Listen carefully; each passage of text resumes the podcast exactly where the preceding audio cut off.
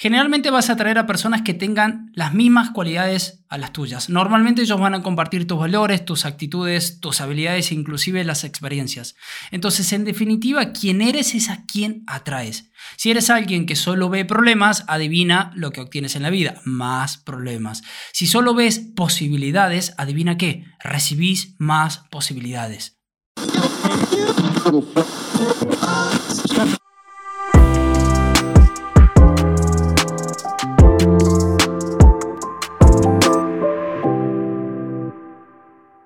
Muy buenas a todos, bienvenidos al momento de aprendizaje. Soy Sergio, tu anfitrión, y esto es Ergo Hop, comprender el trabajo para transformarlo. Hoy quiero hablarles de una de las 21 leyes irrefutables de liderazgo por John Maxwell. Esta ley es la ley del magnetismo, que establece o que dice que quien eres es a quien atraes, o más simplemente vas a atraer a personas como tú.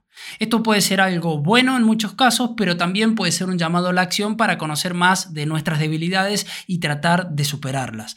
John Maxwell dice que los líderes ayudan a dar forma a la cultura de las empresas, de las organizaciones, en función de quiénes son y lo que hacen. Y no solo las personas atraen a otras con actitudes similares, sino que sus actitudes tienden a parecerse. Su personalidad, sus rasgos, sus peculiaridades o, gestos van a atraer a personas como, como vos en la organización y se van a contagiar con las personas existentes en su interior. Esto puede parecer bastante obvio, sin embargo, he conocido a muchos líderes que esperan que personas muy talentosas los sigan a pesar de que ni poseen ni expresan valor por los talentos de esas personas. Por lo tanto, si quieres hacer crecer una organización, haz crecer el líder. Y si quieres atraer a mejores personas, conviértete en ese tipo de personas que deseas atraer. Luego, una vez que estés atrayendo a esas personas que quieres y que te sigan, es hora de llevarte a vos y a todas esas personas al siguiente nivel.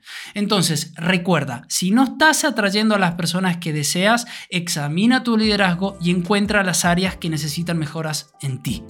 Gracias por escucharme, este fue el momento de aprendizaje. Nos vemos en el siguiente episodio. Chao.